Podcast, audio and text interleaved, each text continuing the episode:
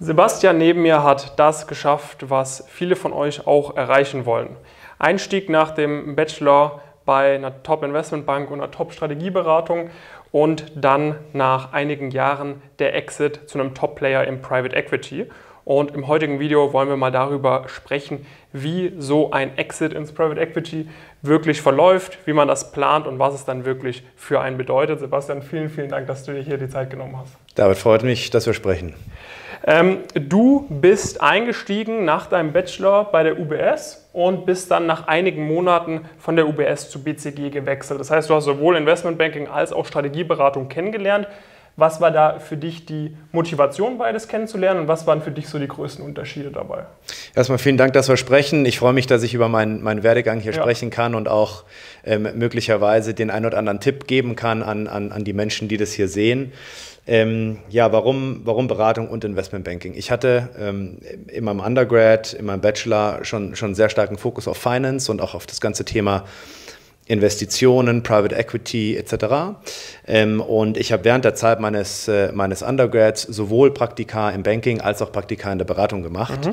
ähm, und fand beides total spannend. Ich denke aber, man muss schon einmal differenzieren zwischen, zwischen, den, beiden, zwischen den beiden Themen. Im Investmentbanking ähm, habe mich sehr stark das ganze Thema Modellierung, technische Fähigkeiten, Interaktion ähm, mit finanzierenden Banken, das ganze Thema Operating-Modelle, das ganze Thema Bewertungen etc., also eher die technische Seite ähm, sehr interessiert und auf der, auf der Beratungsseite ähm, dann äh, das, was man oft als Soft Skills auch in irgendeiner Form ähm, bezeichnet. Das bedeutet, ähm, die Interaktion mit dem Kunden, die Zusammenarbeit mit dem Kunden, ähm, in der Zusammenarbeit mit den Private Equity Fonds, auch das ganze Thema der Commercial Due Diligence. Das bedeutet, meines Erachtens bereitet sowohl eine Karriere im Investmentbanking als auch eine Karriere in der Beratung ähm, Personen sehr, sehr gut auf die Zeit im Private Equity vor. War das dann für dich schon von Anfang an so ein bisschen die Intention, dass du gewusst hast, irgendwie, na, ich, ich möchte später mal einen Exit ins PI machen? Mich hat die Buy-Side, also das ganze Thema Investorenlandschaft schon immer sehr stark interessiert. Mhm. Es war für mich äh, eigentlich schon immer klar, dass ich irgendwann auf die Buy-Side wechseln möchte, dass ich irgendwann zu einem großen Investor wechseln möchte und eben auf diesem Weg die Fähigkeiten dort aufsammeln wollte. Okay.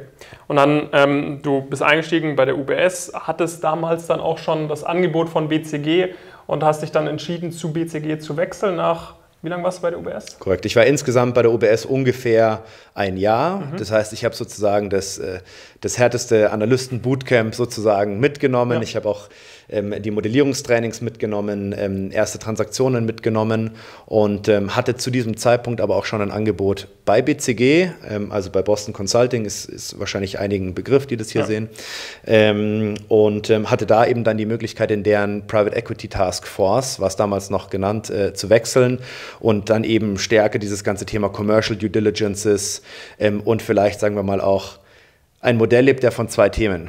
Ein Modell lebt von der Mechanik, aber es lebt auch von den Annahmen, die die mhm. Mechanik mhm. zum Spielen bringen. Ja. Und die Skillsets, die du meines Erachtens im Banking sehr gut lernst, ist die Mechanik eines solchen Modells die Annahmen, so ein Modell zu befüttern, sind dann Themen, die man als Teil einer Commercial Due Diligence mit Blick auf die Marktwachstumserwartungen, aber auch mit Blick auf andere Faktoren, die sehr, sehr stark so ein Modell treiben. Ähm, meines Erachtens ist da wichtig, auch die Beratungs- oder die, die Commercial Due Diligence-Seite auf der Beratungsseite zu sehen. Was dann ja auch den, den Werttreiber am Ende des Tages darstellt von einem. Klar, wie gesagt, ein Modell an sich ist ja nur die Mechanik. Ja. Aber was dieses Modell zum Leben bringt, sind die Annahmen, die hinter dieser Mechanik liegen. Und meine Erfahrung ist es, dass äh, wenn man ausschließlich die Mechanik versteht und man sich zu wenig Gedanken ähm, über die Annahmen hinter der Mechanik macht, dann ist es Bullshit in, Bullshit out und das Modell hat im Zweifel dann keine wirkliche Relevanz für eine Transaktion. Alright, und dann warst du, ich glaube, so circa drei Jahre bei BCG und dann hast du den Educational Leave bei BCG gemacht mit einem Doppelmaster LSI und Columbia. So ist es. BCG hat damals, und das war auch eine der, der, ein, ein weiterer Grund, warum ich mich damals entschieden habe, von der UBS im MA ins äh, sozusagen in die Beratung bei BCG zu wechseln, weil ich wusste, BCG hat die Möglichkeit und gibt mir die Möglichkeit, nach einigen Jahren einen sogenannten Educational Leave of Absence zu machen. Das bedeutet eine Art MBA. In meinem mhm. Fall war es nicht der klassische MBA, sondern ein MPA mit einem Fokus auf Finanzökonometrie und Political Science. Ähm, und ähm, ich bin dann nach drei Jahren eben in dieses Förderprogramm vom BCG gekommen und habe dann eben diese zwei Jahre an der LSE und auch an der Columbia University nochmal verbracht und bin danach dann in die Buy-Side gewechselt. Ja, und danach bist du dann genau in die, in die Buy-Side zu Partners Group. Wann ging da so die Planung los? War das noch zur BCG-Zeit irgendwie, wenn du auch in der PE-Practice warst, dass du da schon angefangen hast zu netzwerken? Ging das während des Masters los? Wie, wie geht man so ein Thema an, wenn man sagt, okay, ich möchte ins PI wechseln? Also ein, ein kurzer Zwischenkommentar, das Thema Netzwerken, dieses Wort. Ich bin kein Fan von dem Wort Netzwerken, mhm. sondern ich finde, es ist wichtig, ehrliche, meaningful Beziehungen aufzubauen von Menschen, die einen inspirieren können und mit dem man zusammenarbeiten möchte. Und ähm, das ist sicherlich ein Thema, das ich schon von Anfang an in meiner Karriere immer sehr stark vorangetrieben habe, dass ich nicht einfach nur in Anführungszeichen genetztwerkt habe, sondern dass ich versucht habe, eben wirkliche ehrliche Beziehungen zu Menschen aufzubauen, mit denen ich perspektivisch oder für die ich perspektivisch arbeiten wollen würde. Das heißt, mhm. die Antwort auf, auf deine Frage ist ja mit dem Thema welche Private Equity Fonds, welche Investoren, welche Buy-Side-Spieler sind mögliche Player, die ich spannend finde, ist ein Thema, das schon bei meiner Zeit bei der UBS sozusagen losgegangen ist. Mhm. Und ich das aber sozusagen, je in Anführungszeichen Seniorer ich geworden bin, immer stärker intensiviert habe. Okay, und wann, wann kam dann für dich zum Beispiel zum ersten Mal so ein erster Kontakt zu Partners Group? Mein erster Kontakt mit Partners Group äh, hat irgendwann im zweiten Jahr meines MPAs stattgefunden. Mhm. Das bedeutet, ähm, zu, dem, zu dem Zeitpunkt war ich gerade in den USA an der Columbia und ähm, Partners Group, äh, für, die, für die Leute, die es nicht wissen, Partners Group ist ein sehr breit aufgestellter Investment Manager. Bedeutet, Partners Group äh, hat sowohl Exposure im Bereich Private Equity, aber auch im Bereich Private Equity Real Estate und auch im Bereich Private Infrastructure. Das heißt, es ist ein sehr breit aufgestellter Player und das ist etwas, was ich total spannend fand, weil ich ähm, nach meiner Zeit in der Bank und auch nach meiner Zeit bei der Beratung ähm, jetzt nochmal tiefer eintauchen wollte in die verschiedenen Assetklassen, die mhm. man auf der Privatmarktseite ja sieht. Äh, und ich bin dann Teil eines Programms, das bei einem der drei Gründer von Partners Group aufgehängt war, ähm, aufgenommen worden hatte da eben dann die Möglichkeit, die verschiedenen Assetklassen zu sehen, was für mich total spannend war. Okay, und dann hast du dich über den ganz normalen Bewerbungsprozess damals beworben gehabt? Ich habe, äh, und das ist ein natürlich sicherlich sehr relevant für die Leute, die hier sind. Mhm. Wie, wie bin ich dieses ganze Thema angegangen? Denn äh, du bist an der Uni, du hast in meinem Fall jetzt einen, einen Werdegang, der relativ typisch war, um mhm. ins Private Equity zu kommen, aber es gibt ja unendlich viele Player. Ja. Es gibt hunderte von, von, von Playern, es gibt Player im Small Cap, im Mid Cap, im Large Cap, es gibt Leute, die machen PE, dann gibt es Leute, die machen nur Real Estate, nur Infra etc. Das heißt, es ist, für mich war es erstmal total wichtig, mir mehrere Wochen zu nehmen, um mir wirklich Gedanken zu machen, zu was für einer Art von Investor möchte ich eigentlich perspektivisch mhm. wechseln. Und ähm, da habe ich differenziert einmal zwischen Small, Mid und Large Cap, also sprechen wir eher von Transaktionen unter 10 Millionen, sprechen wir eher von Transaktionen bis zu 100 Millionen oder drüber, aber dann eben auch was für eine Art von Investment Manager. Also wie gesagt, schmal, sehr spezialistisch aufgestellt oder eben breiter und holistisch aufgestellt. Und dann habe ich mir eine Liste geschrieben. Ich habe mir eine Liste geschrieben in einem Excel. In diesem Excel waren die 50 Namen, die ich spannend fand. Mhm. Die waren dann auch noch mit Blick auf Geografie. Für mich war es auch noch wichtig, in, ähm, in, in Deutschland eine starke oder beziehungsweise im deutschsprachigen Raum eine starke Repräsentanz zu haben. Und am Ende hatte ich dann eine Liste mit 50 Playern. Einmal geclustert nach, was ist der inhaltliche Fokus, was sind die Ticket-Sizes, die sie machen und was ist deren geografischer Fokus. Mhm. Und anhand dieser Liste habe ich dann für mich eine Prio-Liste mit äh, 10 Playern mhm. abgeleitet. Und dann habe ich äh, mich auf die Suche gemacht nach möglichen Leuten, nach Beziehungen, die ich habe bei einem dieser zehn Funds. Mhm. Bedeutet, ich habe dann auf, angefangen auf LinkedIn, auf Google zu suchen, wer arbeitet hier eigentlich. Und ich glaube, bei mir war es so, dass in, in acht von den zehn Fonds oder Managern, die ich gefunden habe, ich eine persönliche Relationship hatte. Mhm. Ich dann erstmal, bevor ich den Be Bewerbungsprozess gestartet habe, ähm, Gespräche geführt habe mit den Kontakten, die ich mhm. hatte, habe dann nochmal meine ähm, Prioritätenliste leicht angepasst auf Basis dieser Gespräche und habe dann typischerweise über diese Kontakte, die ich hatte, meine Bewerbung bei den Fonds eingespielt. Und wie, wie war so dein, dein Gefühl, wie, wie sehr war der Hebel oder wie stark war sozusagen deine Verhandlungsposition in solchen Gesprächen? Also war es so, dass, dass dann wirklich du so das Gefühl hattest, okay, du, du bist ein smarter Typ, du hast einen sehr guten Werdegang, die wollen mich, oder ist es auch wirklich so, auch Leute wie, wie, wie mit deinem Profil, da bewerben sich dann 100 Leute auch auf eine Stelle bei so einem PI und man ist wirklich immer noch so ein bisschen in so einer Art Bittstellerposition?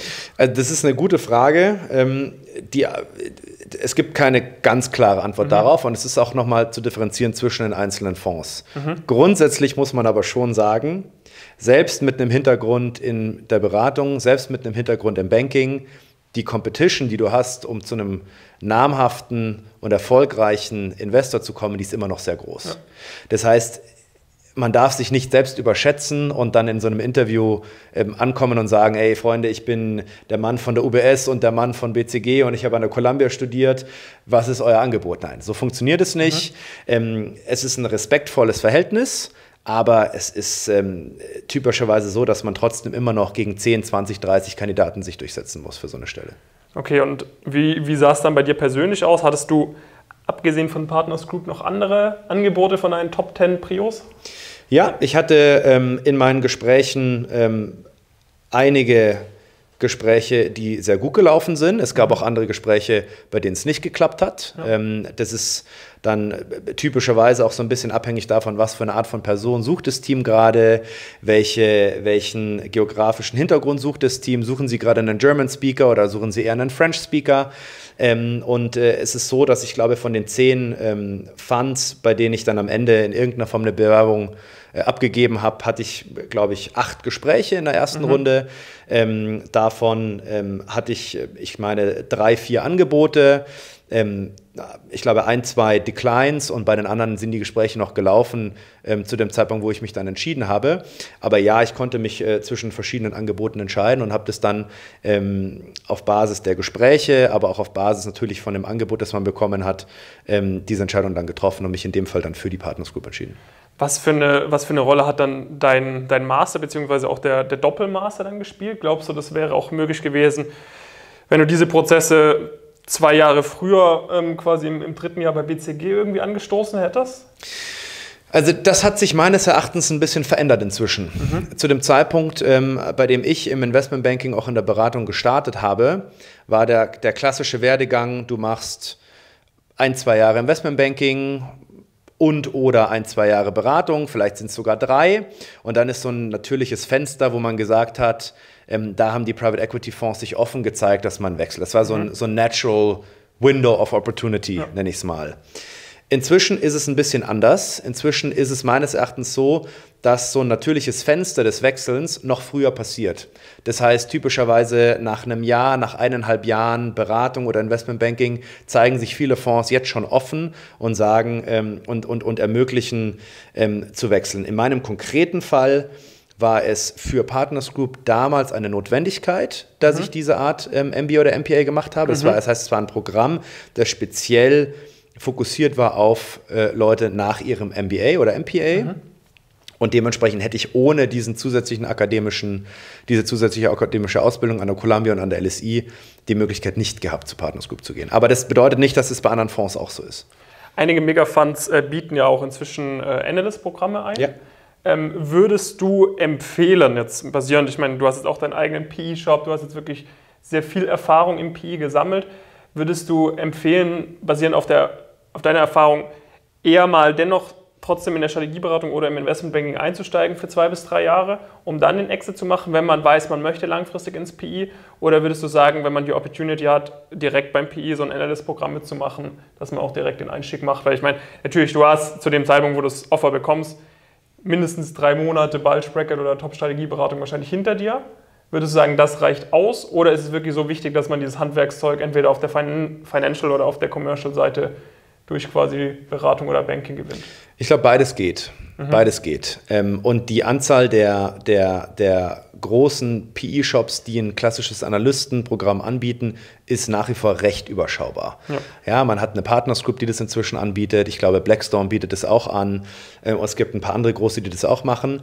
Und wenn man natürlich die Möglichkeit hat, nach dem Bachelor oder nach dem Master direkt zu so einem Player zu gehen, dann sollte man sich das sehr genau überlegen, das dann auch zu tun glaube ich dennoch, dass es auch gut sein kann, ein, zwei Jahre bei der Bank und oder bei der Beratung zu machen. Definitiv. Glaube ich, dass es auch nach wie vor die Möglichkeit geben wird, ähm, nach einem Jahr die Möglichkeit zu finden, zu einem Investor zu wechseln, glaube ich auch. Also von dem her, ich meine, beides funktioniert. Mhm. Ähm, wenn man es direkt äh, auf die Buy-Side schafft, ist es sicherlich eine Überlegung wert. Aber es geht, by the way, ja nicht nur ausschließlich darum, was ist das Beste für deine ja. Karriere. Die Zeit, die ich bei BCG hatte und auch die Zeit, die ich bei der UBS habe, die war super. Das heißt, es war eine geile Zeit. Ich war für die UBS in London. Man ist da junger Investmentbanker. Man kommt mit extrem vielen Leuten zusammen. Viele Leute, mit denen ich damals bei der UBS gearbeitet habe, sind jetzt Leute, mit denen ich jetzt Geschäft mache. Mhm. Viele Leute, mit denen ich bei BCG gearbeitet habe, sind jetzt Leute, mit denen ich jetzt Geschäft mache. Das heißt, es ist, ähm, es ist nicht entweder es ist nicht so, dass man unbedingt A oder B mhm. machen muss. Beides funktioniert und ähm, äh, es muss für die individuelle Situation der Person Sinn machen. Alright, alright. Wenn wir vielleicht mal so ein bisschen darüber, darüber sprechen, ähm, was bedeutet es dann wirklich, den Exit gemacht zu haben? Weil ich sag mal, ich habe so ein bisschen das Gefühl, weil es echt so, wenn du mit super vielen Leuten sprichst, ist das Ziel P-Exit. Ohne dass man jetzt wirklich mal sehr genau weiß, was es eigentlich bedeutet, weil es halt überall komplett ne, als einfach als großes Ziel beschrieben wird. Hat es wirklich diese Vorteile dann auch mit sich gebracht, über die man spricht, beispielsweise in terms of Work-Life-Balance, in terms of äh, Gehalt, in terms of ähm, ja, vielleicht auch so ein bisschen diese, diese Power-Situation, ne, dass man auf der anderen Seite vom Tisch sitzt und quasi die Befehle gibt, anstatt einfach nur zu exekuten. War das auch wirklich so, dass du das direkt, solche Benefits äh, für dich selbst erlebt hast?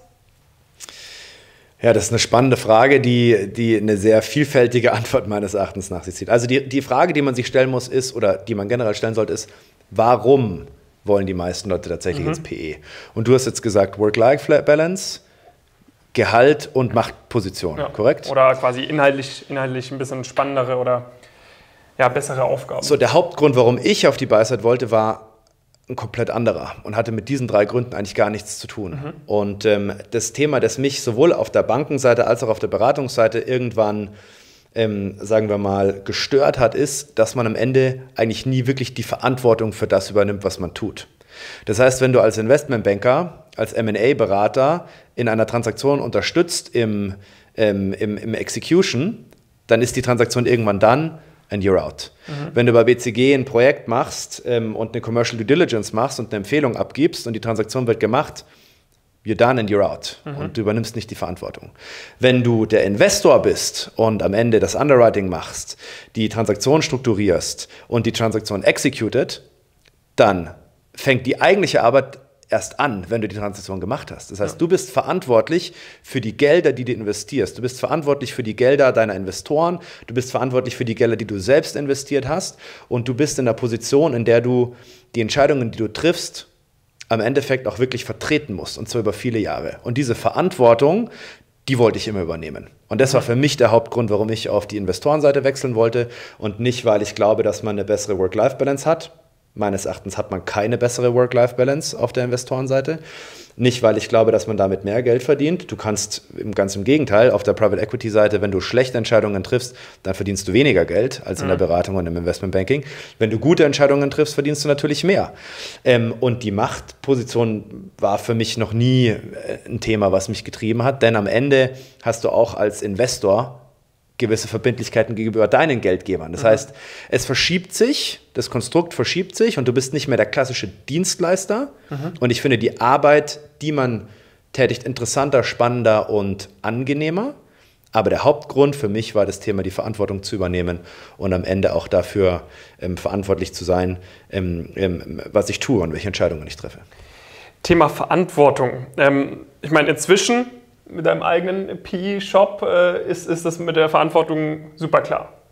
War das dennoch auch schon gegeben bei, äh, bei Partners Group, quasi bei einem, bei einem Mega-Fund mit über 130 Milliarden äh, AUM?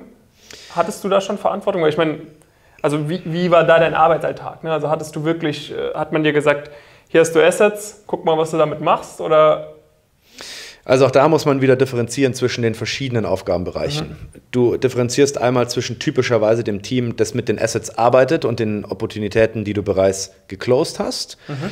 Und dann hast du typischerweise ein Team, das das Underwriting für neue Transaktionen macht. Oftmals gibt es ein Overlap, bei vielen Funds ist es das gleiche Team, bei anderen ist es getrennt. Das ist sehr fundspezifisch.